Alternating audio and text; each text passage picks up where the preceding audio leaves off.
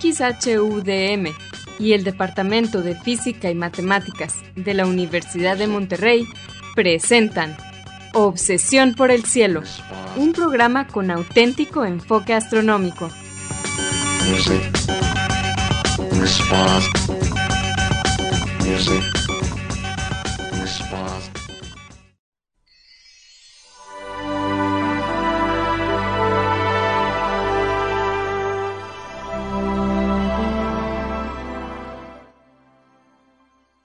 Muy buenas tardes, sean todos bienvenidos a Obsesión por el Cielo, el único programa con enfoque astronómico y de exploración espacial en la ciudad de Monterrey y en la República Mexicana. Un servidor, Pedro Valdezada, profesor adjunto de astronomía del Departamento de Física y Matemáticas en la Universidad de Monterrey, les deseo la más cordial bienvenida a este programa número 1027 de Obsesión por el Cielo, con fecha del martes 8 de agosto del año 2023. En este programa comentamos y ponemos en perspectiva algunas de las noticias que se relacionan con el estudio del universo y con la exploración del espacio que se dieron a conocer en esta última semana. Y para esto quiero darle, darle perdón, la bienvenida a mi coanfitrión Edgar Armada. Buenas tardes, Edgar. Buenas tardes, Pedro, y buenas tardes a todos nuestros amigos de Obsesión por el Cielo. Gracias por acompañarnos en un programa más, ya sea que nos estén escuchando eh, en Radio DEM o a través del podcast. Hablando de Radio DEM, pues como siempre quiero aprovechar para enviar un saludo a nuestros, algunos de nuestros amigos allí en Radio DEM. Eh, ahora le toca a Antonio Calderón, a Salia Simón y a Asgard Banda.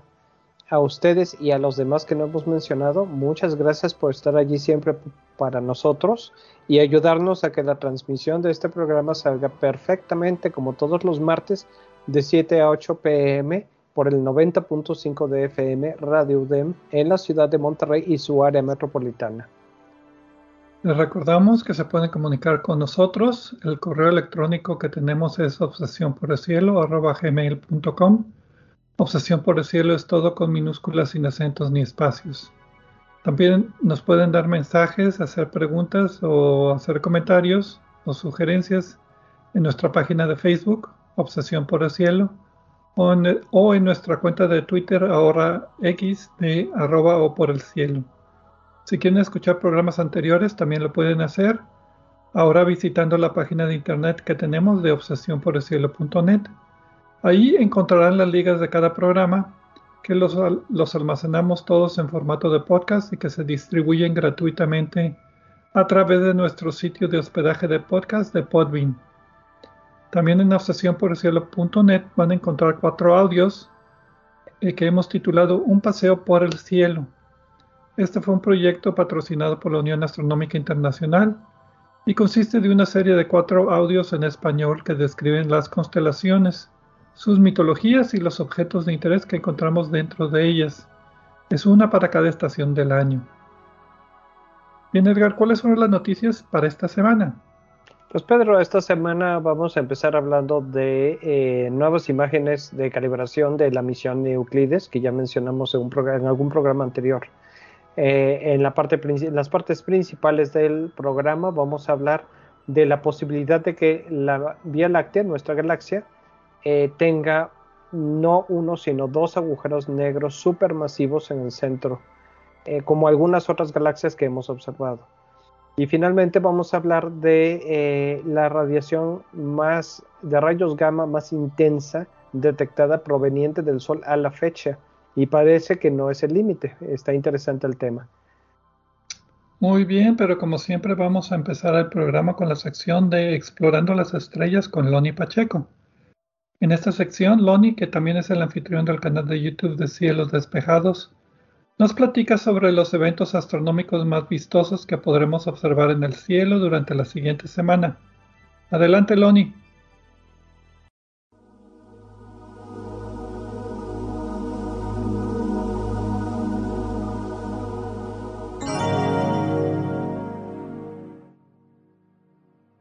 Hola amigos, soy Pablo Loni Pacheco, instructor de astronomía en el Observatorio de las Termas de San Joaquín, donde me encuentran todos los fines de semana.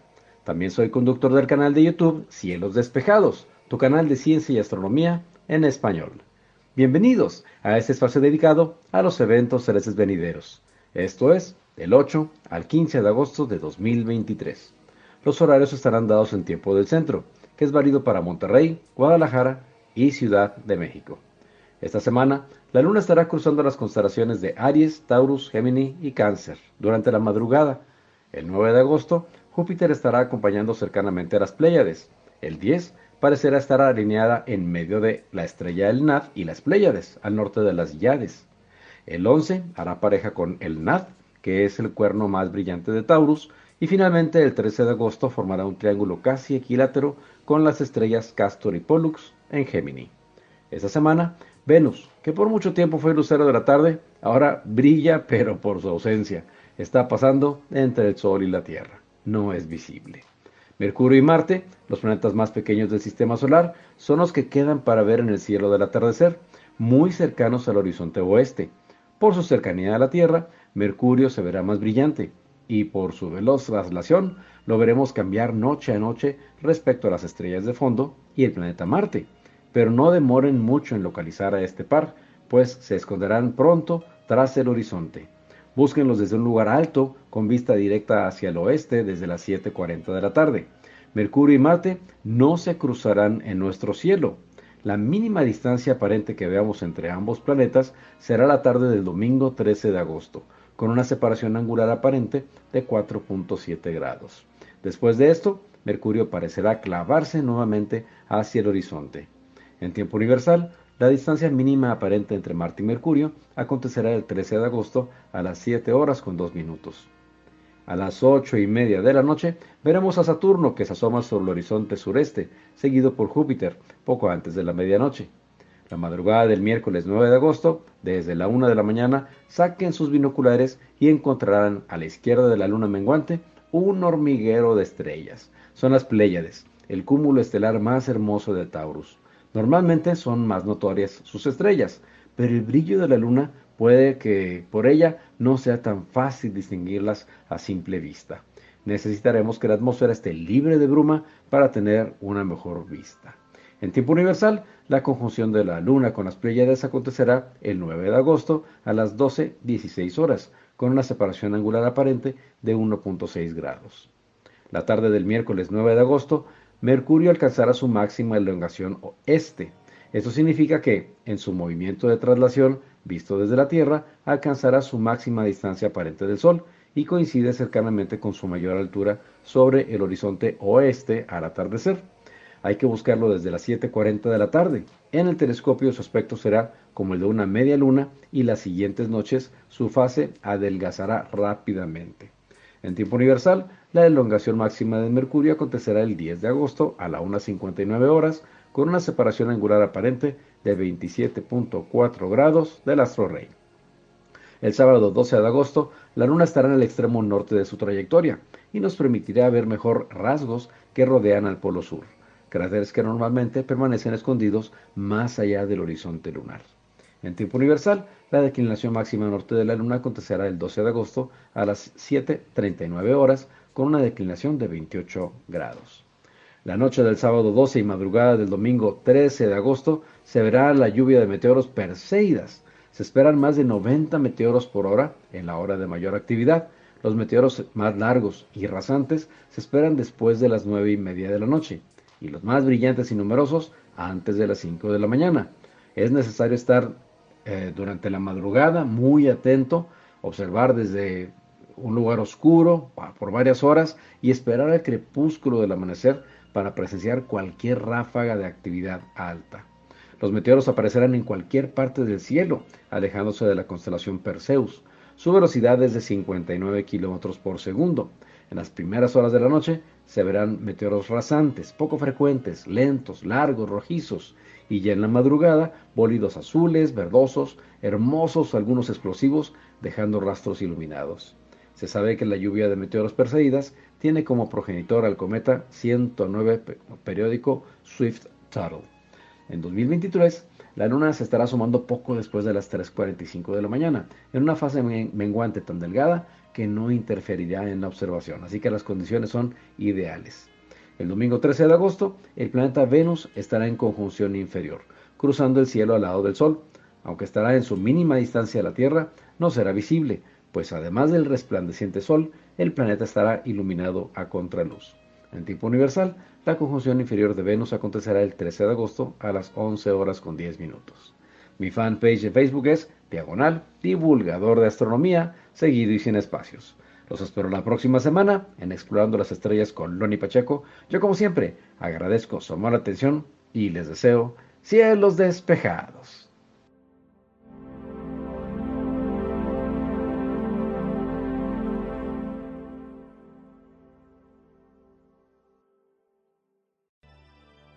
Muchas gracias, Loni, por tus efemérides astronómicas de esta semana. Les queremos recordar antes de continuar eh, que existe nuestro programa Punto Focal de Obsesión por el Cielo. Y al decir existe digo porque no lo transmitimos al aire en Radio DEM eh, por su duración, es un programa eh, de hora y media, pero como queremos que sea un programa como una plática entre amigos de tipo una sobremesa, lo tenemos solo disponible en podcast y dura aproximadamente hora y media. En este programa con el doctor Gerardo Ramón Fox, sus servidores, platicamos de varios temas astronómicos eh, parecidos, ah, similares a los que platicamos aquí en Obsesión por el Cielo.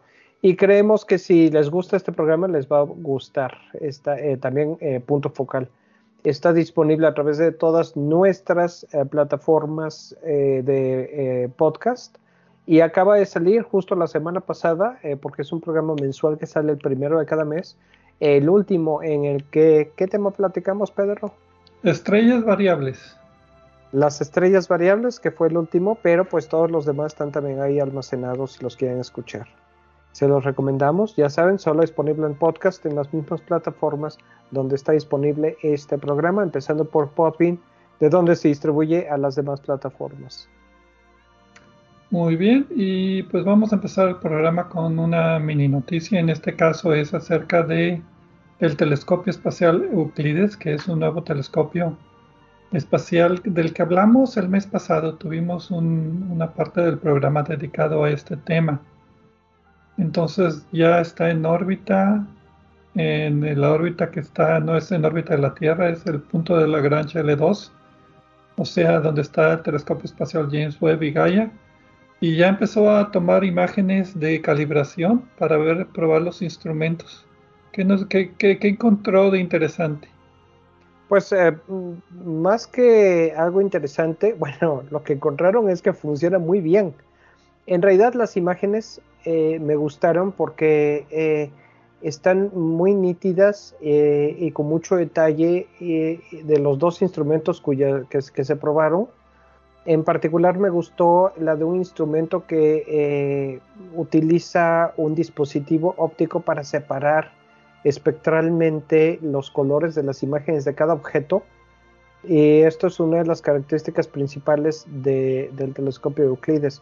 Pero las imágenes eh, en luz visible infrarroja, donde no se utiliza este dispositivo, también están visualmente muy atractivas porque son de cielo profundo, por definición y se ven galaxias, estrellas, estructuras. Son imágenes que a mí me parecieron muy bonitas. No era nuestra primera opción para eh, originalmente para esta, para, la, para esta mini noticia. Habíamos originalmente elegido una, una imagen de la galaxia, de la nebulosa del anillo, una nebulosa planetaria muy famosa, eh, obtenida con el telescopio Webb. Pero cada vez, conforme le pensaba yo más, me gustaban más estas imágenes. Eh, porque son interesantes y también porque le muestran a mucha gente cómo son las imágenes básicas con las que se trabaja en astronomía, porque aunque sí tiene un poco de procesamiento, es mínimo y solo se están, están utilizando para eh, cubrir, para calibrar el instrumento. Eh, las imágenes cubren el área del cielo que es como un cuarto de la luna llena y pues se ven galaxias y galaxias y galaxias. Son imágenes visualmente muy atractivas. A mí me parecieron. No tienen colores bonitos, pero tienen tanto detalle. Simplemente me gustó. Cuanto más las veía, más me convencía de que esta, esto es lo que debíamos de platicar en esta sección del programa. El telescopio, para recordar, es un telescopio orbital que está en el punto L2 de Lagrange, de 1.2 metros de diámetro y tiene dos instrumentos principales. Originalmente habían sido dos misiones espaciales de la Agencia Espacial Europea que fueron combinadas en una sola, por eso son dos instrumentos. Las misiones originales tenían instrumentos por separados. Una es una cámara visible, que es un mosaico de 6 por 6 eh, chips que están pegaditos. Y no sé si te fijaste, eh, las imágenes de luz visible son un, sin filtro, o sea, llega toda la luz visible, pero tuvieron un problemita con la luz que se filtraba del sol.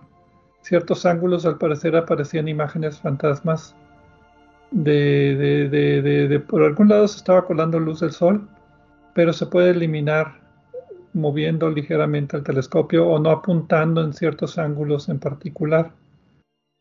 Y la otra es una combinación de cámara y espectrómetro infrarrojo, que son también en, una matriz de 4 por 4 píxeles, que esa es la que te referías. Por un lado, tiene la imagen igual que la anterior, pero en infrarrojo. Y en el otro, entonces pueden comparar luz visible con infrarrojo directamente. Y por otro lado tienen el espectro de la galaxia o del objeto que con ese pueden calcular em, rudimentariamente la composición, pero más precisamente la distancia, porque la idea de este telescopio es de medir galaxias, no medir estrellas de nuestra galaxia, y hacer un mapa del universo entero. Exactamente, y al decir, eh, digamos que el objetivo de este instrumento es eh, el registrar eh, los espectros de estas galaxias para tener su distancia, y, no, y es rudimentario, pero son millones literalmente de galaxias las que va a registrar. Entonces va a ser información que actualmente no tenemos. Por eso se dice que el objetivo del instrumento es crear un mapa tridimensional de, las, de una buena parte de, eh, del, universo y pues estos datos van a servir para eh, entender, ayudar a entender, esperamos, la estructura y la evolución del universo y el papel de la materia y la energía oscura en, en esta evolución. Con respecto a lo que decías, el problema que tuvo es que se colaba la luz del sol por allí y no sabían por dónde. Probablemente tiene una pequeña fisura por donde entra la luz Afortunadamente descubrieron que, como tú dijiste, que cambiando el ángulo, lo cual se puede hacer sin afectar las observaciones, se elimina el problema y así ya se sabe que sí se espera cumplir toda la misión completa esperada y posiblemente más esperamos. Pero a mí me gustaron mucho las imágenes. Eh, como dije, no era nuestra primera opción, pero terminaron por parecernos que sí era una buena opción. Esperamos que ustedes estén de acuerdo también. Cuando haya más información del telescopio, cuando empiecen los primeros resultados, aquí los haremos en Obsesión por el Cielo. Se va a poner bueno. Vamos a una pausa y regresamos con. ¿Qué era la noticia? Ah, a ver si el hoyo negro supermasivo de nuestra galaxia tendrá compañero o no.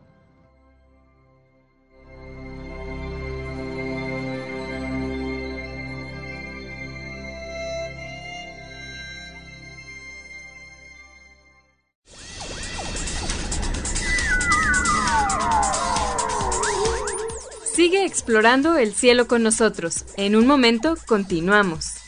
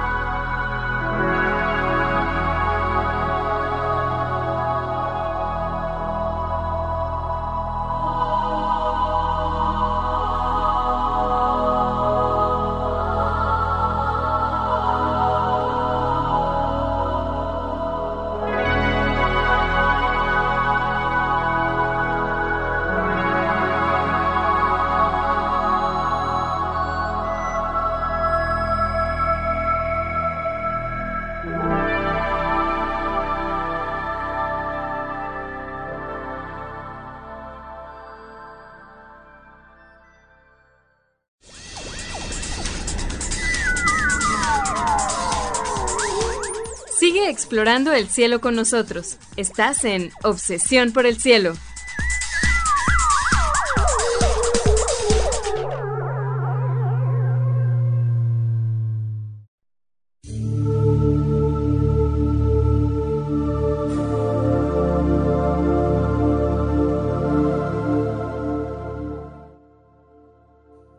Regresamos aquí a Obsesión por el Cielo con las noticias astronómicas de esta semana. Un servidor Pedro Valdés junto con Edgar Armada. En la primera parte del programa hablamos acerca de los primeros resultados de prueba de calibración del telescopio espacial Euclides de la Agencia Espacial Europea, las primeras imágenes publicadas, todavía sin procesar completamente. Y también Loni Pacheco nos presentó sus efemérides astronómicas de esta semana. Y pues en esta sección nos toca hablar acerca del agujero negro de nuestra galaxia, la Vía Láctea, el agujero negro supermasivo que tiene 4.2 millones de veces la masa del Sol y que sirve como centro pues geográfico de nuestra galaxia en, completo. Y salió una publicación em, buscando si tenía un compañero en nuestro hoyo negro supermasivo. El título es Restringiendo un compañero de hoyo negro en el centro del galáctico Sagitario A estrella. Sagitario A estrella es el nombre propio del hoyo negro supermasivo. Salió el 31 de julio de este año en los archivos de artículos Archive. Está libre de acceso. No me acuerdo dónde lo iban a publicar, ¿te acuerdas? No, ahorita me entró la duda y justamente lo estoy buscando, pero no lo tengo aquí tampoco, ni en mis notas, ni estoy viendo el, el, artículo directamente en Archive. Pero sí fue ya aceptado para su publicación. Entonces, eh, pues ah, ya, ya, está disponible de alguna manera, si no en Archive, donde muchos de estos artículos en su versión original están disponibles. Y la cosa... Los, los, autores, antes de que continúes, sí, continúa tu primero. Clifford Wills, Madar Naus, Aurelien Hess, Alexandria Tucker, Eric Sang, Tuan Do, Andrea Guess, que es la que creo que ganó el premio Nobel de Física por su estudio de los de las estrellas alrededor del hoyo negro supermasivo, que es de lo que vamos a hablar, principalmente de la Universidad de Florida, de la Universidad de la Sorbona, um, Universidad de California, Los Ángeles, el Observatorio de París, etcétera, etcétera, etcétera. Y como el título lo dice, los autores estudian la órbita de una estrella que está la más cercana al hoyo negro supermasivo, Sagitario Estrella, para ver si pueden detectar alguna perturbación en su órbita que sugieran la presencia de un hoyo negro de masa intermedia en la vecindad del hoyo negro supermasivo. no, no, están buscando otro hoyo negro supermasivo, ese ya se hubiera visto. Es si tiene un hoyo negro de masa intermedia. Eh, esto no es una cosa que de repente se les ocurrió de la nada, porque ya, como, como decía hace rato, ya hemos observado otras galaxias en las que sí hay por lo menos dos agujeros negros eh, en, su centro. Eh, y esto se piensa que es causado cuando dos galaxias se combinan, los agujeros negros supermasivos que cada una tiene en su centro terminan orbitándose mutuamente en el centro de la nueva galaxia que, se formó. Y por otra parte, pues sí sabemos que nuestra galaxia, en la forma que tiene actual, ha absorbido muchas otras galaxias de varios tamaños y, de varias formas. Entonces, esto no es, una, no es una ocurrencia simplemente, aunque hay que decir que a veces las ocurrencias simplemente pueden ser interesantes porque nos pueden llevar a descubrir cosas inesperadas. El agujero negro supermasivo de nuestra galaxia, llamado Sagitario Estrella, lo cubrimos el 6 de septiembre del 2011, uh, hace mucho tiempo, en el programa número 421. Está en la dirección de Sagitario, más o menos la tetera de Sagitario apunta, el pico de la tetera apunta más o menos por donde deben de observar. Está a 27.000 años luz de distancia y es de 4.2 millones de veces la masa del Sol. Y desde hace más de 20 años han estado viendo las estrellas que orbitan alrededor de este hoyo negro supermasivo y de ahí han calculado la masa de tal hoyo negro. Entonces aquí en particular se están estudiando la estrella llamada SO2 o S2 que tiene una distancia de 1020 unidades astronómicas, o sea, está pegadito al hoyo negro. Una unidad astronómica es la distancia de la Tierra al Sol, 150 millones de kilómetros y tiene un periodo de 16 años aproximadamente. Y está tan cerquita del hoyo negro supermasivo que hay que usar la relatividad general de Einstein para ver su órbita. Eh, ese es uno de esos efectos relativísticos que suceden cerca de los hoyos negros. Si quieren saber más de estos efectos relativísticos, tenemos el programa 864 de Obsesión por el Cielo del 23 de junio del 2020. Entonces, de esa manera sabemos que el hoyo negro supermasivo pues, tiene la masa que tiene y el tamaño que tiene y que no es binario.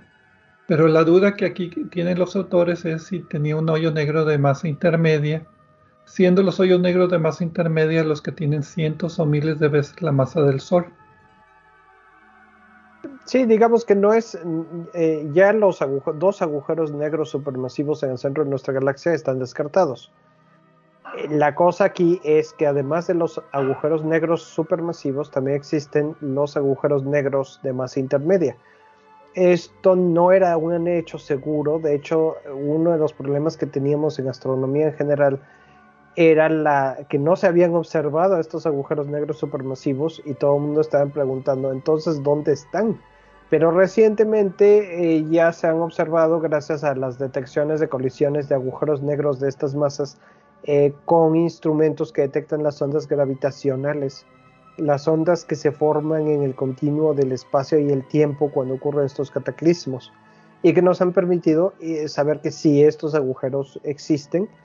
Eh, aunque lo podemos definir en términos de masa, es más útil para mí definirlo en términos de cómo se originan, porque no se forman por, por el colapso de una estrella masiva, como los agujeros negros regulares, digamos. De masa estelar. De masa estelar, exactamente y, tampoco son los agujeros negros eh, que se forman eh, generalmente en el centro de las galaxias, los supermasivos.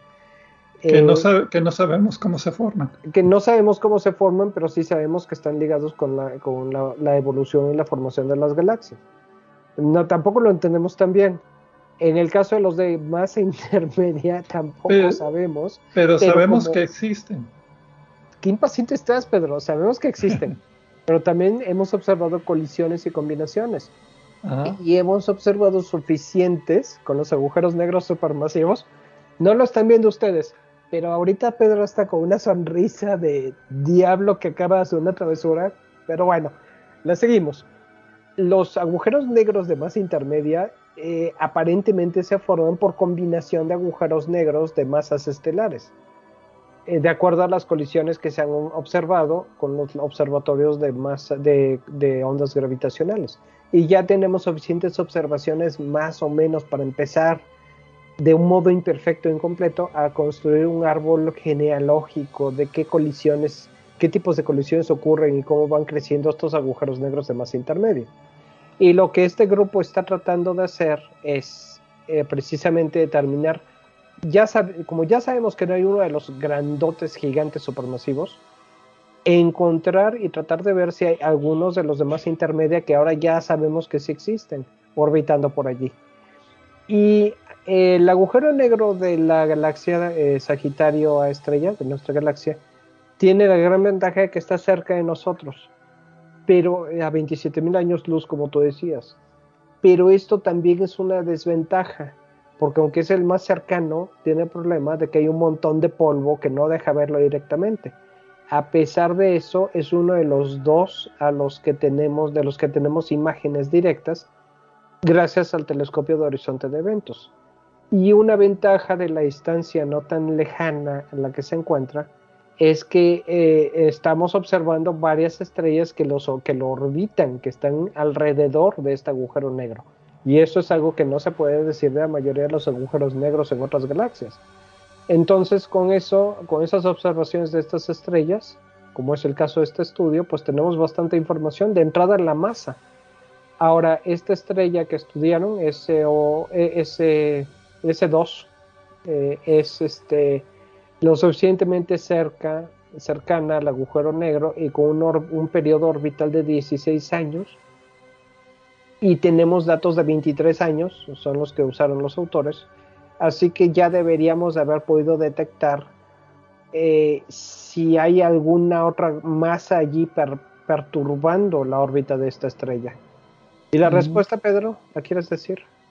Bueno, la respuesta es que al parecer no. no dieron una respuesta, dieron límites de detección. Lo que hicieron es medir la posición de la estrella con mucha precisión por estos veintitantos años y hacer un modelo analítico y simulaciones e integraciones numéricas de la órbita, tomando en cuenta la relatividad y pues todas las variables que se les ocurran para ver si había alguna perturbación que revelara la presencia de algún otro objeto hoyo negro. Y encontré dos resultados. Uno es que afuera de la órbita, entre 1000 y 4000 unidades astronómicas afuera de la órbita de esta estrella, no puede existir un hoyo negro de masa de entre 1000 y 10000 veces la masa del Sol. Y la otra es que dentro de la órbita de la estrella, menos de 1020 unidades astronómicas, no puede existir un hoyo negro de masa de más de 400 veces la masa del Sol. No es de que no exista, pero no lo pueden detectar a no ser que tenga más de esta masa, pero pues como no lo detectaron, pues debe de tener, si existe, tiene menos de esa masa. Entonces, como siempre, los resultados son no contundentes, son ambiguos. Y se me hace que es porque nada más tienen una órbita y cachito de esta estrella. Sí, eh, eventual, pero no creas, bueno, si revisas los datos, yo no creo que crezcan, digamos que tuvieran unas tres o cuatro órbitas. Eh, sí mejoraría un poco la resolución pero el problema quizá aquí más bien es que no podemos detectar tan, bien esto como para saber si no hay un agujero negro más pequeño. Y cuando también eh, vamos a menos de 400 masas solares, pues ya es difícil saber si estamos, estamos hablando de un agujero negro de una estrella. Entonces eh, no es tan sencillo diferenciarlo, ¿no? Entonces no descarta los agujeros negros de tamaño estelar solamente los de masa intermedia. Como decía, dentro de la órbita no puede haber nada más de 400 veces la masa del Sol y fuera de la órbita una distancia, como decía, de cuatro veces la distancia de esta estrella. No puede haber uno de entre mil y diez mil veces la masa del Sol, pero puede haber agujeros negros más pequeños. Sí, y, probablemente los hay. Yo pienso que es probable.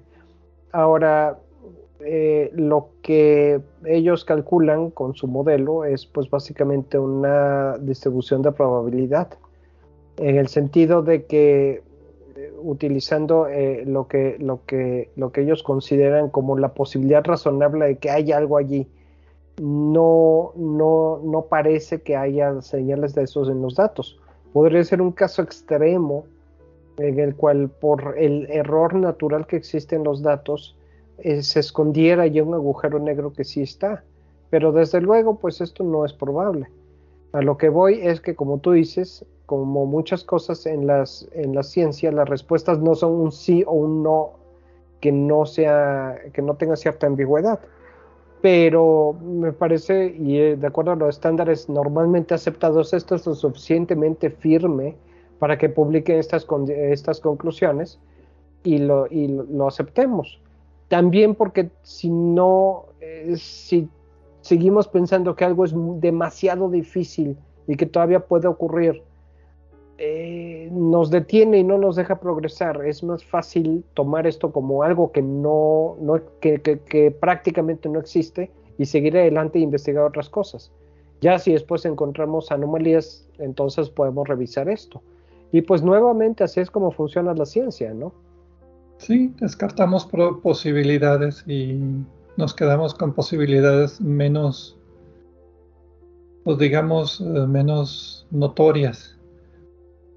Porque sí, debe de haber algún hoyo negro por ahí, pero pues no es suficientemente grande para ser detectado por el momento. Curiosamente, en este caso, la conclusión no es que hay que observar con el telescopio James Webb. sí, cierto. y realmente no ayudaría mucho. Pero eh, podemos seguir, como tú dices, recabando más órbitas de la estrella esta que observaron y también recabar más datos de las estrellas que tienen periodos más largos orbitando este agujero negro. Entonces, sí, se, pueden tomar más datos. Se me olvidó mencionar también que si quieren saber más acerca de los diferentes tipos de hoyos negros, tú hablaste del supermasivo y el estelar y del de masa intermedia. Faltó los hoyos negros primordiales, los chiquitos que todavía no se descubren. Está el programa 525 de Obsesión por el Cielo del 8 de octubre de 2013. Ahí hablamos también de hoyos negros. Y pues, bien, pues es todo por esta noticia. No sé que se te ocurre alguna otra cosa. Vamos a una pausa. Pues sí, vamos y ahorita regresamos con la siguiente noticia.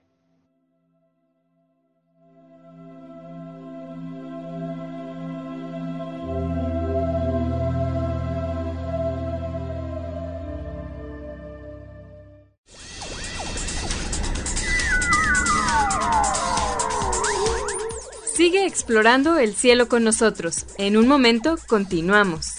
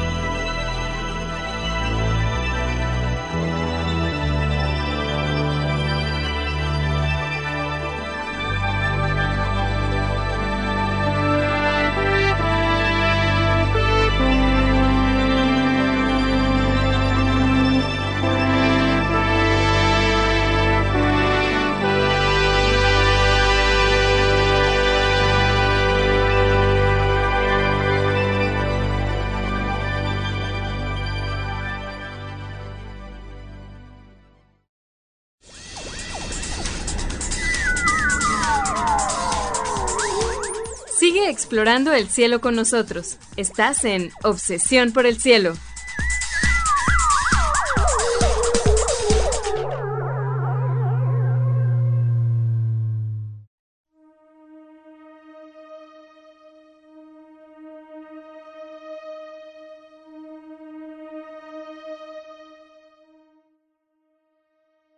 Regresamos aquí a Obsesión por el Cielo con las noticias astronómicas de esta semana.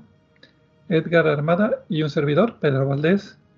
En la primera parte del programa hablamos de las primeras imágenes de calibración del telescopio espacial Euclides para estudiar, mapear el universo temprano. Y Loni Pacheco nos compartió sus efemérides astronómicas. En la segunda parte del programa hablamos de un posible compañero del hoyo negro supermasivo de nuestra galaxia, nuestra Vía Láctea, que un estudio que le puso pues límites muy severos a, la posible existencia de un hoyo negro, trazando la trayectoria de una de las estrellas más cercanas al hoyo negro supermasivo.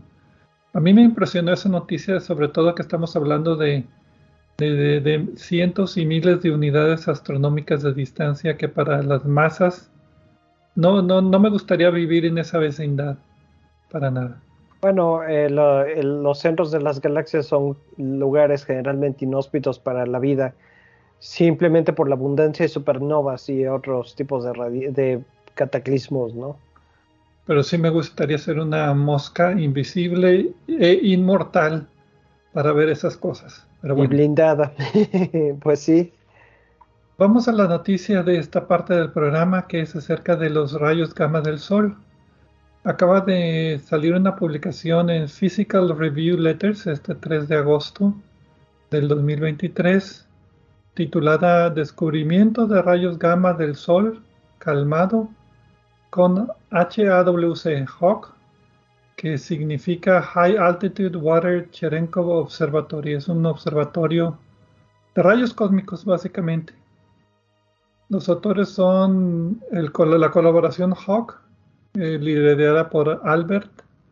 Son más de 100 autores de más de 30 instituciones, principalmente de la Universidad Estatal de Michigan y muchas instituciones de México, porque el telescopio este, ahorita hablamos de cómo es, está aquí en México, está en Sierra Negra, donde está el gran telescopio milimétrico a 4100 metros de altura. Bueno, este no está tan alto.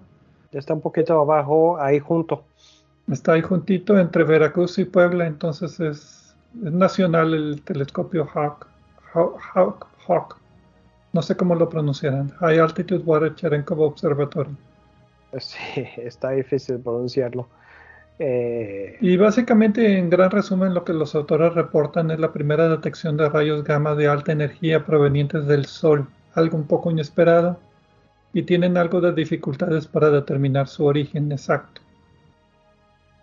Sí, Pero bueno. y yendo al principio de todo esto, pues eh, la teoría que se tiene es que eh, el agujero, el agujero negro, ese es el, el sol, el sol, mm. no tiene nada de negro. Bueno, el sol emite eh, energía y tiene un espectro energético porque el tipo de radiación, el tipo de energía que emite, viene en varios sabores, desde luz visible hasta luz infrarroja, luz eh, ultravioleta, etcétera. Y en este caso, pues estamos hablando de rayos gamma, que es de la, radiación más energética que existe.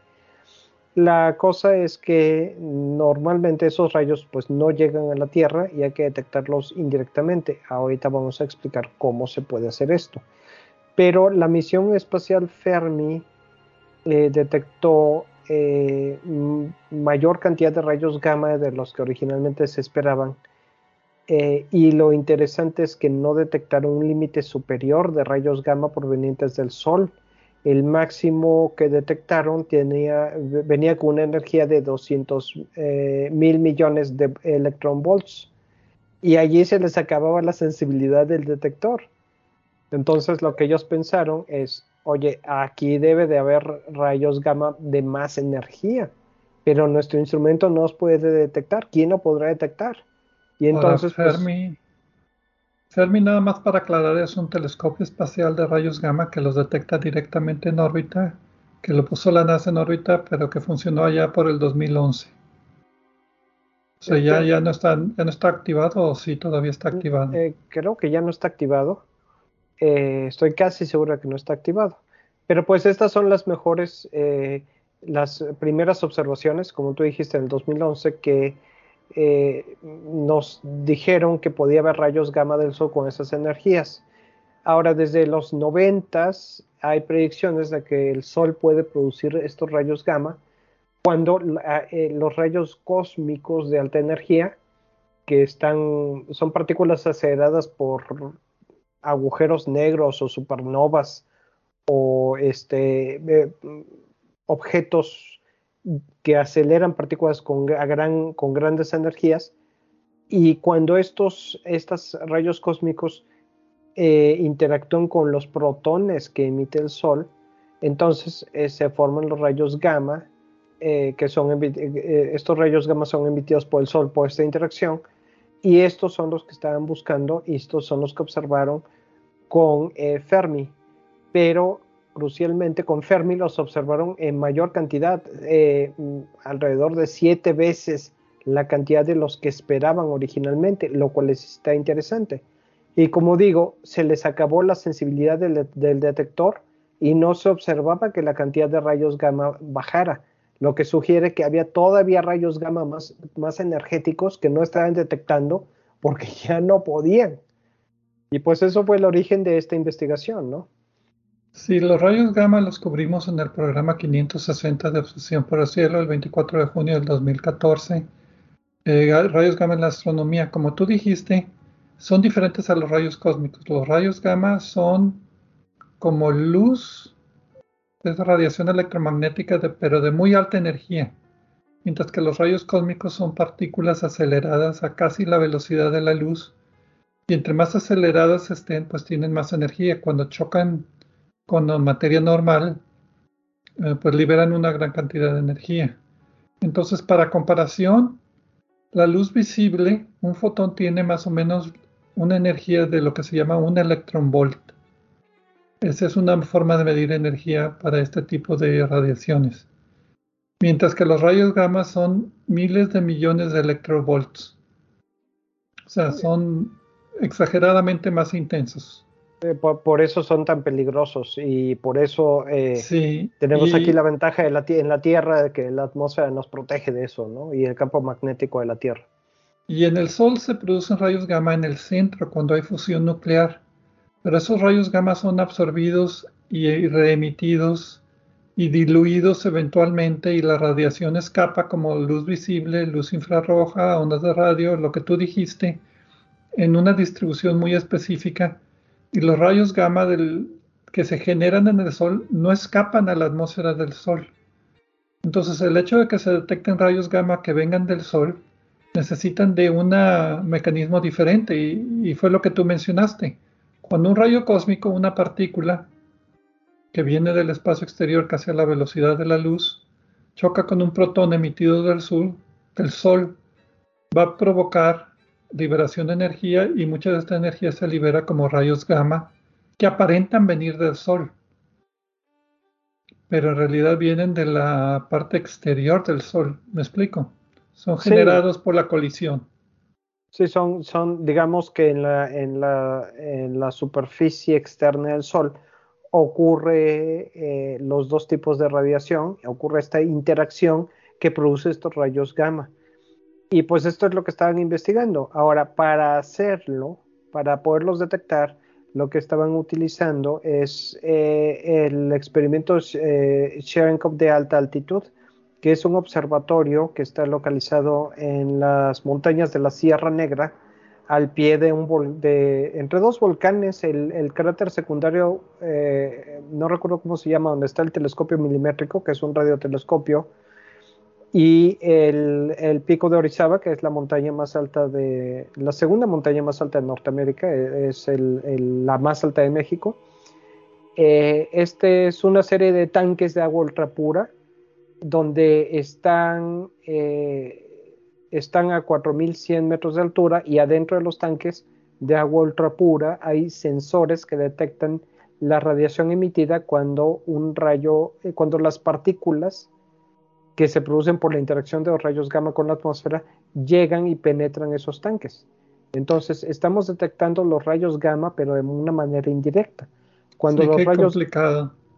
Es que no hay de otra, Pedro. Cuando los rayos gamma eh, penetran en la atmósfera, se produce una lluvia de partículas, bueno, interactúan con la, la, atmósfera y se produce una lluvia de partículas de alta energía también, que son detectadas por este, por este instrumento y otros instrumentos similares que hay en otras partes del mundo. Entonces, es una detección indirecta.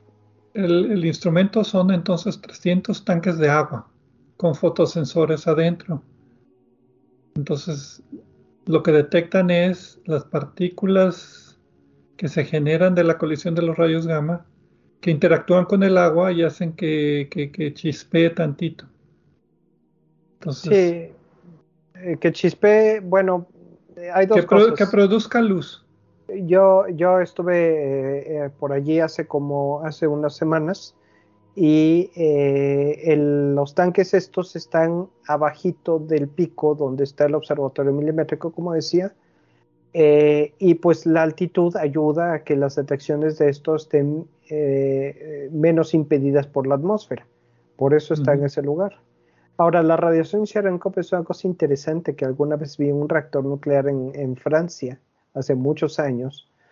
es eh, básicamente es una interacción que ocurre de los electrones eh, y emite, emite en el agua un resplandor azul. El, reactor que yo recuerdo está sumergido, eh, qué lástima que no me dejaron tomar fotos, está sumergido en agua para, para, que absorba la radiación y, se emite un resplandor azul.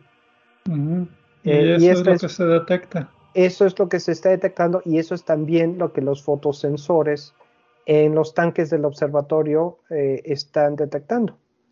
La cosa es que, ya volviendo un poco, después de explicar cómo se detecta esto, eh, con estos tanques detectaron la energía más alta detectada hasta la fecha. Y eso es lo que es interesante de este artículo, lo que están publicando, ¿no? Sí, los datos del telescopio son del 2015 al 2021, 6.1 años. Y lo que detectaron es muy sencillo, hay un exceso de rayos gamma durante el día.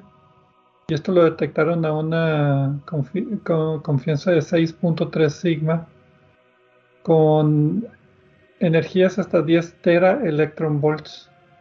Entonces el hecho de que se hayan detectado durante el día y no durante la noche, pues es lo, para mí lo clave en este caso. Eh, ¿Por qué? Porque vienen del sol, de noche no está el sol. No, bueno, eso es obvio, pero, Pero a lo que voy es que no, es, no es un periodo sideral, no es un periodo lunar, no es un periodo anual, es un periodo de día de 24 horas de que está el sol o no está el sol. Y eso es lo que nos dice precisamente que sí vienen del sol y no de otro lado, ¿no? Bueno, hay, hay, que decir, el prefijo tera significa 10 a la 12, o sea, básicamente eh, un billón. Mil, mil, billones, ¿no? No, en inglés sería mil millones, en español sería un billón, o sea, un millón de millones. Un millón de millones de electron volts. De electron volts. Entonces, eh, estamos hablando de energías serias aquí, ¿no? Sí, y el, chiste aquí es tratar otra vez de explicar el mecanismo de por qué se están generando todos estos rayos gamma, de rayos cósmicos en la atmósfera solar, y si es posible detectar si es algo que sea pues estacional, o sea que, que tenga que ver con la órbita de la Tierra o que tenga que ver con el periodo de actividad solar, con los campos magnéticos, las manchas oscuras del Sol, o sea, ya sabemos, tenemos suficiente información para saber que vienen del Sol, pero ahora, bueno, puede haber más información para ver si hay alguna otra pues indicación que nos pueda tratar de ayudar a explicar la formación de estos rayos gamma, de los rayos cósmicos interestelares. Pues, pues sí, ya, ya tenemos la detección. Ahora hay que ver la parte difícil. Ya sabemos que existen. Ahora que, eh, como, como lo, lo que sabemos actualmente, no explica cómo es que exactamente que estos rayos gamma eh, obtienen estas energías tan grandes, hay que explicar cómo. Y, seguir observando porque, bueno, antes de creo ya, ya tienen varias detecciones y por eso publican ahora, pero pues eh, como quieras, mayor cantidad y mayor energía de la que se esperaba. Entonces, hay que ponerse a trabajar en esto. Y aquí tampoco termina con hay que observar con el telescopio web. Sí, fíjate, primera vez que eso termina. Pero sí, sí es muy interesante. Estaba viendo ahorita por aquí todas uh, las instituciones mexicanas. Está la INAOE, está la UNAM, están más universidades más pequeñas de todos lados inmiscuidas aquí, porque este es ya un experimento de física, uh, más que de astronomía. El diseñar y el construir estos telescopios de luz Cherenkov, pues sí tiene que ser a alta altitud. Pero mi pregunta morbosa es que si serían tanques de agua rotoplas o no. No, son tanques diseñados, no sé exactamente quién los hizo. Hay que explicar para los que nos escuchan fuera de México, Rotoplast. De hecho, tienen operaciones en varios países, pero es una compañía que hace tanques grandes para, para uso industrial y doméstico de agua, de plástico.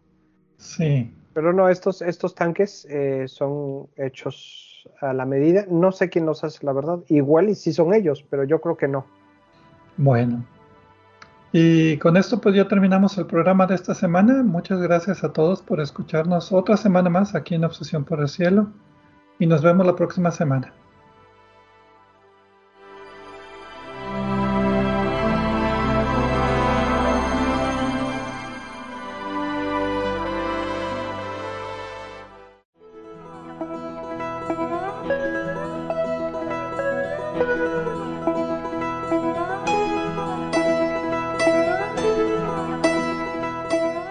Recordamos que a través de nuestra página en Facebook de Obsesión por el Cielo pueden encontrar vínculos a sitios con más información sobre el programa de cada semana. También pueden sugerir temas, hacernos preguntas de astronomía y encontrar los podcasts de cada programa. Gracias por acompañarnos en una edición más de Obsesión por el Cielo.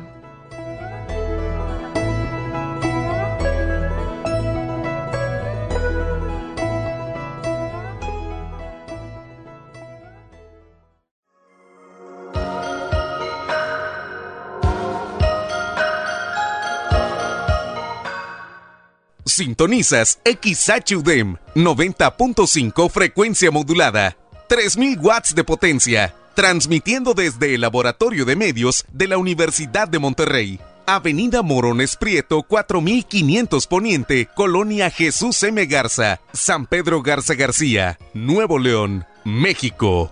Radio UDEM 90.5